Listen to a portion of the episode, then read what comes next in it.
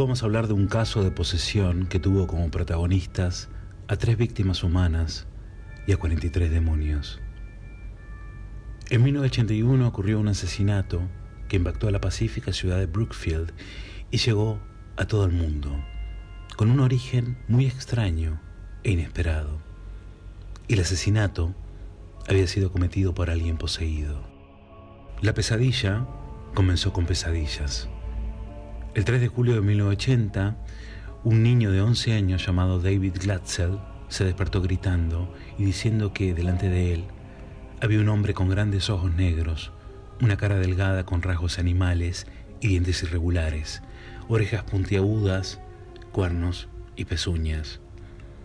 Esto comenzó a repetirse cada vez más. Junto a eso, señales extrañas aparecían en la casa. Frío, objetos que se movían, voces incorpóreas. David comenzó a decirle a este ser, el hombre bestia. El niño no veía películas de terror, no sabía nada acerca del mundo de la oscuridad, del mundo paranormal, no sabía de demonios. Era completamente inocente, pero su comportamiento cambió por completo. El que una vez fue feliz, el niño afortunado, se volvió intranquilo y nervioso.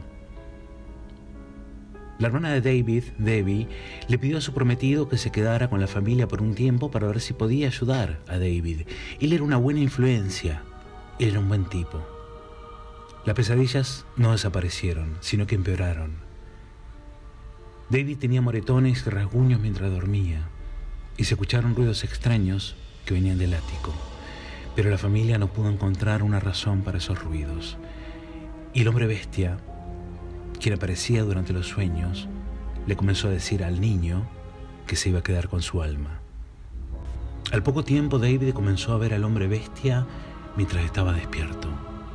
Afirmó ver también un anciano con barba blanca y larga, vestido con una camisa de franela y jeans.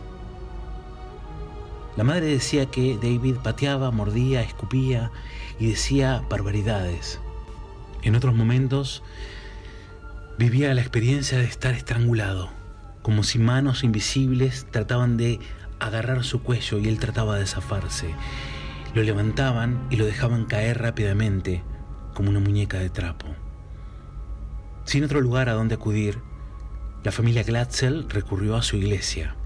Un sacerdote vino a la casa y la bendijo, lo que pareció hacer que el hombre bestia se moleste, y todo empeoró. El niño manifestó arañazos y golpes e incluso levitó delante de su familia. Los sonidos del ático se hicieron más fuertes. Los sueños de David, las visiones aumentaron de noche y de día. Durante la noche, la familia empezó a quedarse a su lado, especialmente Ernie, el prometido de Debbie, porque cada 30 minutos el niño se despertaba retorciéndose y aullando y al poco tiempo comenzó a hablar en diferentes lenguas y voces que era imposible que sepa o que reproduzca. Ya a esta altura le era imposible dormir. Recurrieron a dos investigadores paranormales, que todos conocemos, a los Warren, para que intercedan de alguna manera para que se haga algo.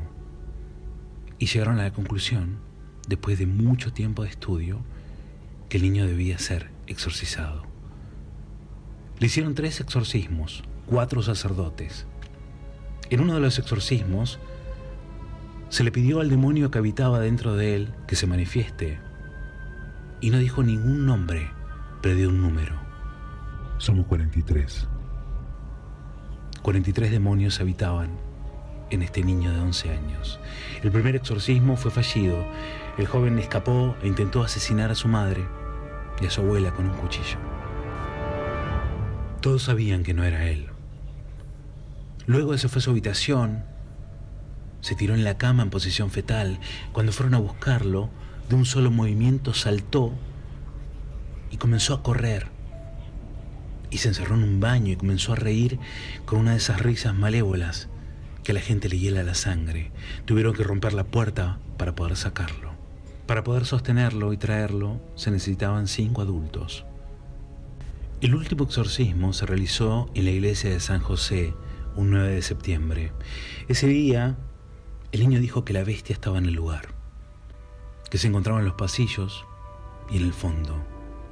Uno de los investigadores comenzó a bendecir el lugar por todos lados y en un momento vio que una vieja mecedora comenzó a moverse y al mismo tiempo escuchó un rugido, el mismo rugido que habían escuchado de la garganta del niño de 11 años.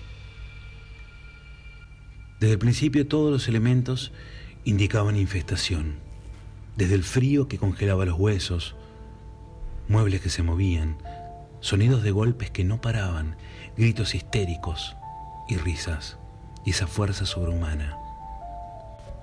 Uno de los investigadores cuenta que intentó enfrentarse a la bestia, que sabían que solía mostrarse, este hombre de barba larga. Quizás uno de los momentos más aterradores de su vida, cuando delante de él comenzaron a aparecer, uno a uno, los 43 demonios. Este exorcismo se realizó en el sótano de este convento, de esta iglesia, ya que los ruidos eran ensordecedores. Durante estas sesiones la familia estaba atormentada y no sabía qué hacer. Arnie Johnson, que estaba siempre presente ayudando, en un momento cometió un error. De la locura y la desesperación, agarró al niño y le dijo varias veces, ven a mí y deja al pequeño muchacho en paz. Los testigos dicen que ese desafío fue repetido y que desde ese momento Arnie comenzó a mostrar signos de posesión. El exorcismo había sido un éxito, pero los diablos habían tomado otro cuerpo. Y así fue. Arnie comenzó a comportarse de manera extraña. Gruñía cuando dormía. Se escuchaban voces extrañas y todo lo que siempre estuvo alrededor del joven David ahora estaba alrededor de él.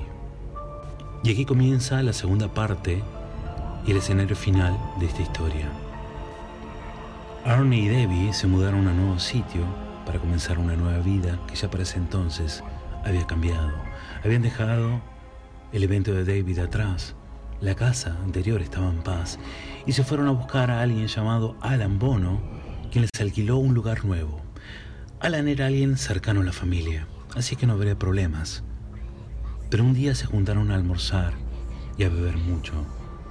En un momento, Ernie se fue y volvió siendo diferente. Alan Bono, quien estaba muy borracho y estaba casi descontrolado, se puso a gritar y a discutir con todos ahí. En el medio de la discusión y de un forcejeo, Johnson gruñó como un animal y sacó un cuchillo de cinco pulgadas y apuñaló a Bono en el pecho una y otra vez, desde el estómago hasta el corazón.